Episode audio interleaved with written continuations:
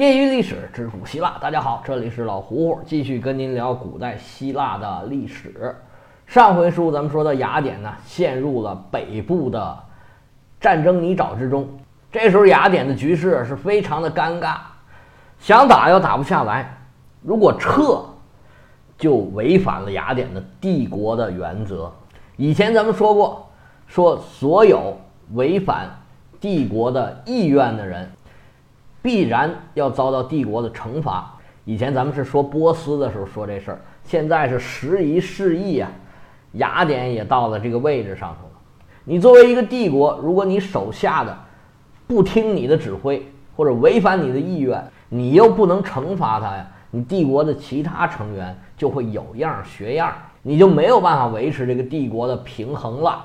况且雅典还不是那种独步天下的大帝国。十四年前跟斯巴达签的盟约上说的清清楚楚，雅典是海上霸主，斯巴达是陆上霸主。这个时候雅典是万万不能撤军的。但是打仗你知道，他是又花钱呢，又遭恨。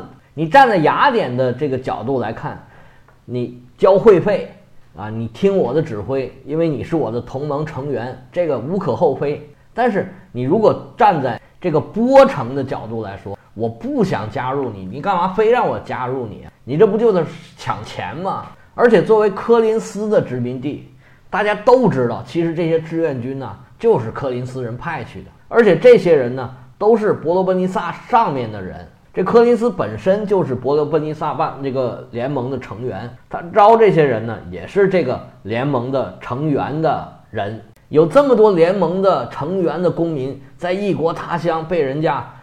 打的猫在山里面不敢出来，这对于伯罗奔尼撒联盟的老大这个斯巴达来说也是奇耻大辱啊！但是这个事儿呢，其实又不是那么大，为了这么点小事儿跟雅典呢把脸撕破了，这又不值得。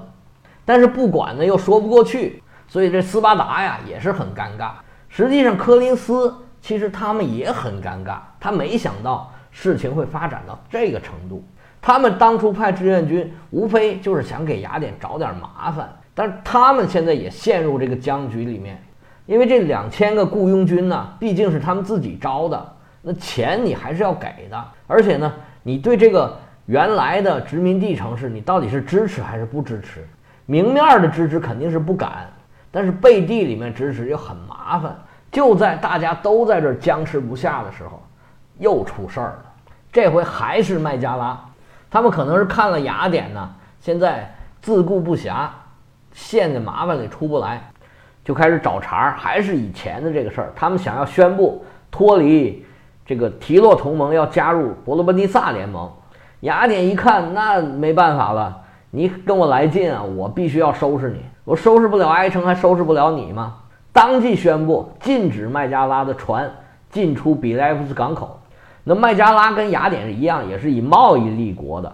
这时候雅典呢已经是贸易中心了，你不让他进港口，等于说掐断了他的生命线。那麦加拉呀也没办法，只好再去找斯巴达告状。这时候的斯巴达呀就面临抉择了：如果跟雅典开战，那么就面临着不一定打得过的这种情况。雅典现在在海上是占有全面的优势，而且呢。比雷埃夫斯港跟雅典已经一体化了，这墙已经修完了。而斯巴达人呢，历来也不善于围城作战。哎，别说斯巴达人吧，那时候就没有谁能够围城的啊，不是围城啊，攻城。围城是可以的，但是雅典在海上可以补给，你围城也没有用啊。所以说要打是非常困难的。但是如果不打，这也太屈辱了。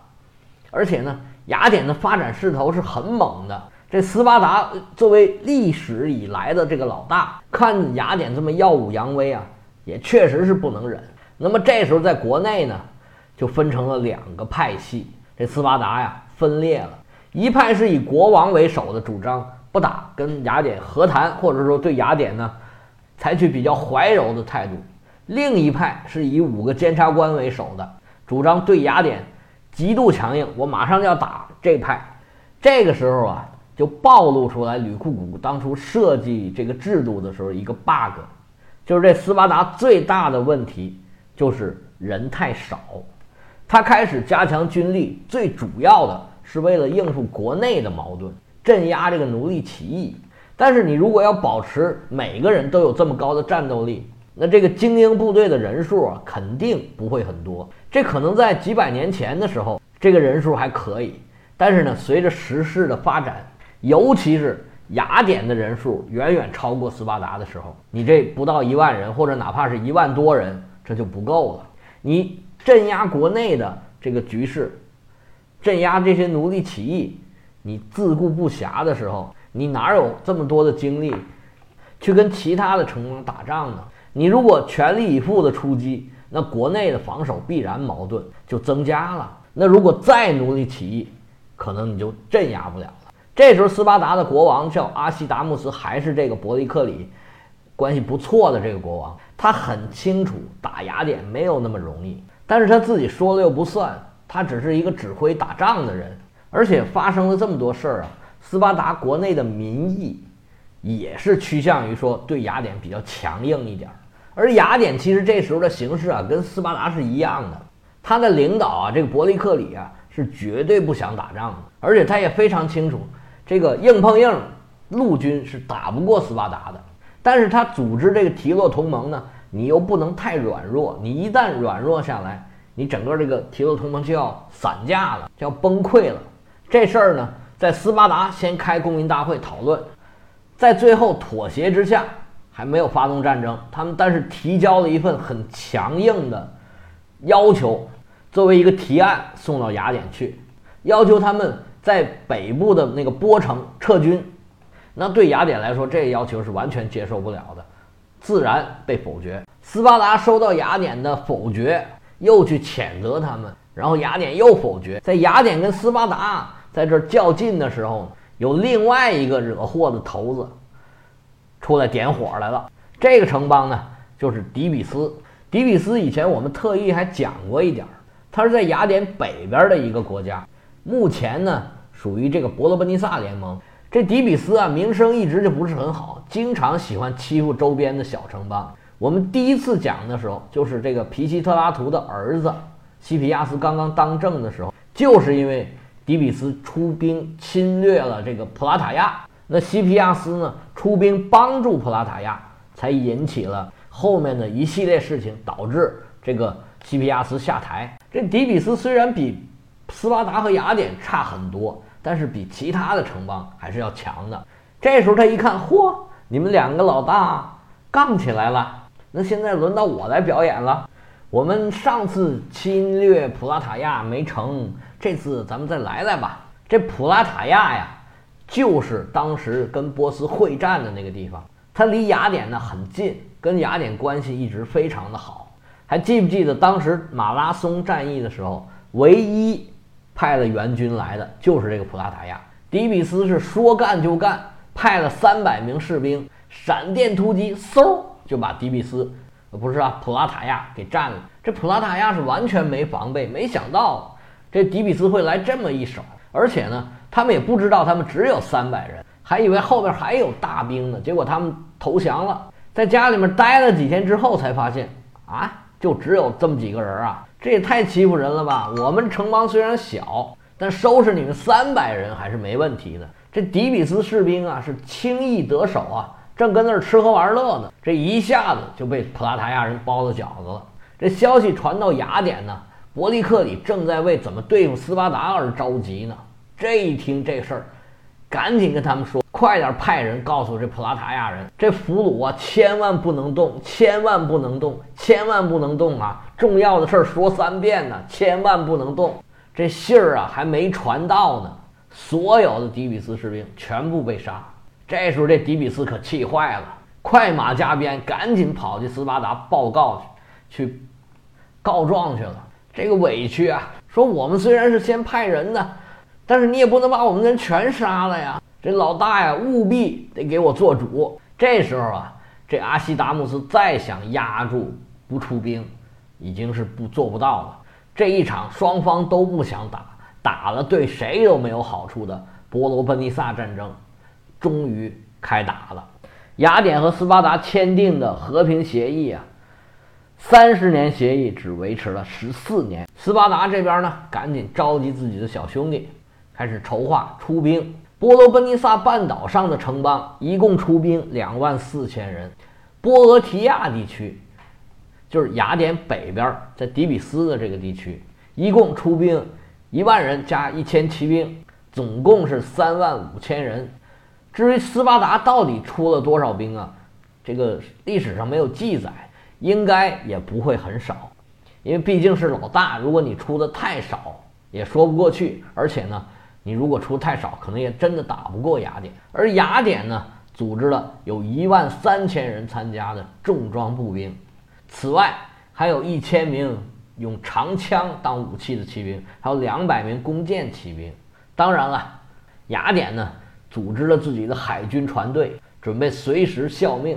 同时呢，要求那个纳布帕克托斯，就是卡住底比斯，不是底比斯，这个科林斯湾出口的那个城邦。还有科孚岛上那个克拉基，让他们封锁住这个柯林斯的海军，不让他们出来。另外，他特别要求了爱琴海上这些提洛同盟的成员，一定要保证比雷埃夫斯到黑海的制海权。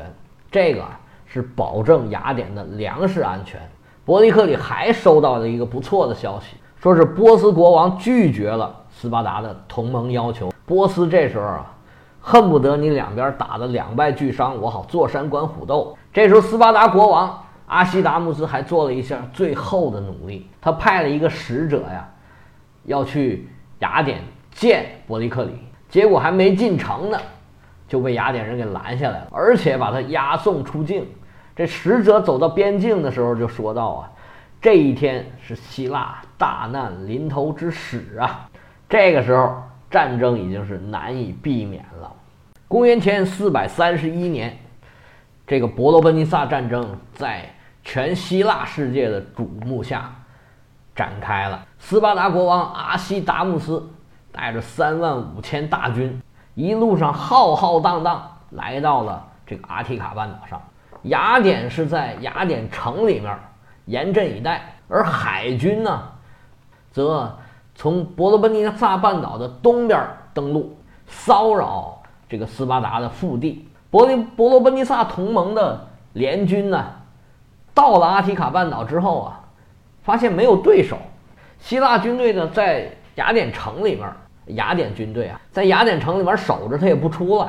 攻城呢，又没有办法攻。于是这三万五千大军呢，就在阿提卡半岛的农村就开始。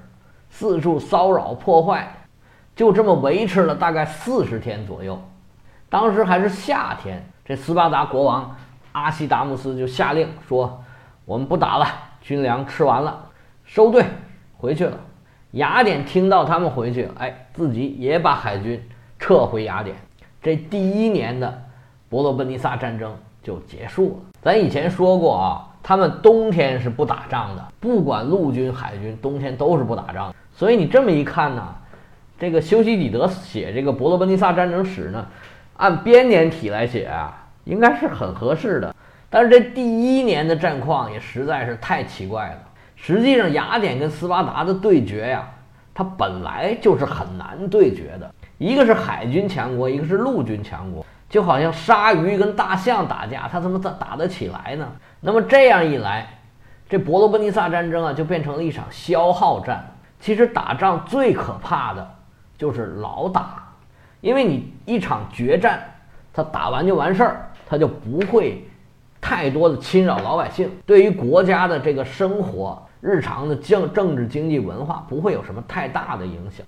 但是你这种旷日持久的消耗战，国家的力量、国家的财富很快就会被掏空，到最后啊，尸老兵疲，国家也给打烂了。钱也打光了，人也打没了，对谁都没有好处。实际上，这个把戏啊，这个双方的领导人就是伯利克里和这个阿西达穆斯已经玩过几次了。这时候，伯利克里呢六十四岁，阿西达穆斯六十三岁，他们两个人啊打交道打了一辈子，互相应该都是很了解的。现在很多人都是这么猜测，其实他们两个人的默契呢。是控制战争的烈度。斯巴达他出兵骚扰的是阿提卡的农业地区，但是雅典呢，它是以工业呀、航运业、以商业贸易为主的。它的农业地区本来就不能自给自足，而对雅典更重要的是保障它的海上的补给线和贸易通道，尤其是去黑海的那边的航运通道。我们只要有饭吃，有钱赚，打不打仗其实无所谓啊。而雅典海军在伯罗奔尼撒半岛东边这边登陆，他骚扰的是什么人呢？是皮里亚西人和希洛人。对斯巴达人来说，他们的死活我们根本不在乎。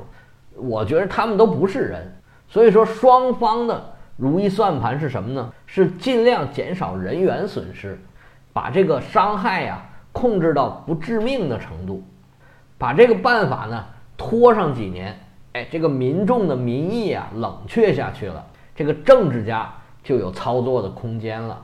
这个事儿啊，他们俩人以前都办过，先稳定稳定。签个五年协议，然后呢，再开个会，签个三十年协议，是不是？这个如意算盘呢，可以说是打的是非常的精。伯利克里和这个阿西达穆斯都尽到了自己的职责。休战期间呢，斯巴达国王到整个这个拉科尼亚地区遭到破坏比较严重的地区，哎，视察了一番，该抚慰的抚慰，该补贴的补贴，然后。就商量商量第二年的工作该怎么开展啊？咱们第二年的战争应该怎么打？怎么组织？怎么安排？后勤啊，补给啊，装备呀，粮食啊，人员呢？不提这些，我们单说雅典。因为第一年打仗的时候啊，雅典的农村遭到了很大的破坏。伯利克里要想办法说，第二年如果他们来了，我们应该怎么办？怎么办呢？他就把阿提卡地区所有的人。全部接到雅典城里边来，在外边坚壁清野，你去抢，你去烧，没关系，你霍霍去吧。反正我留得青山在啊，是不怕没柴烧。只要我雅典的人还在，我们就没问题。把农村的人接到城市里面来，把这些一切事情都安顿好。伯利克里做了一件名垂千古的事儿，他出席了雅典的阵亡者的葬礼。在这个葬礼上，发表了一篇非常著名的演说。咱们以前说过，这伯利克里的演说技巧啊是非常的高超。还有人说他这个演讲稿是他那个爱人阿尔帕西亚帮他写的。无论如何，这个都是一篇非常经典的演讲。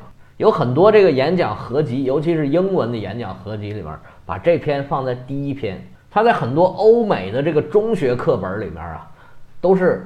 必须要学的精读内容，它内容呢，大概就敢讲说，任何语言在牺牲面前都是无用的，但是重温死者为国家做出的贡献却并非无用。然后就对雅典的政体进行了一番，简直是说的天花乱坠，这个天上有地下无的这么一个体制，然后就说自己。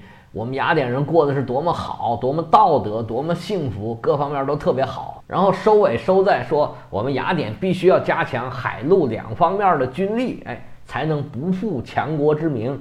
总之吧，这篇文章可以说是非常经典的一篇。一方面呢，他又安抚了这些遗属的这个情绪；另一方面呢，他激励了所有雅典人的士气，说我们要拼命的。维护住、保护住我们这么美丽、这么漂亮、这么好的家园。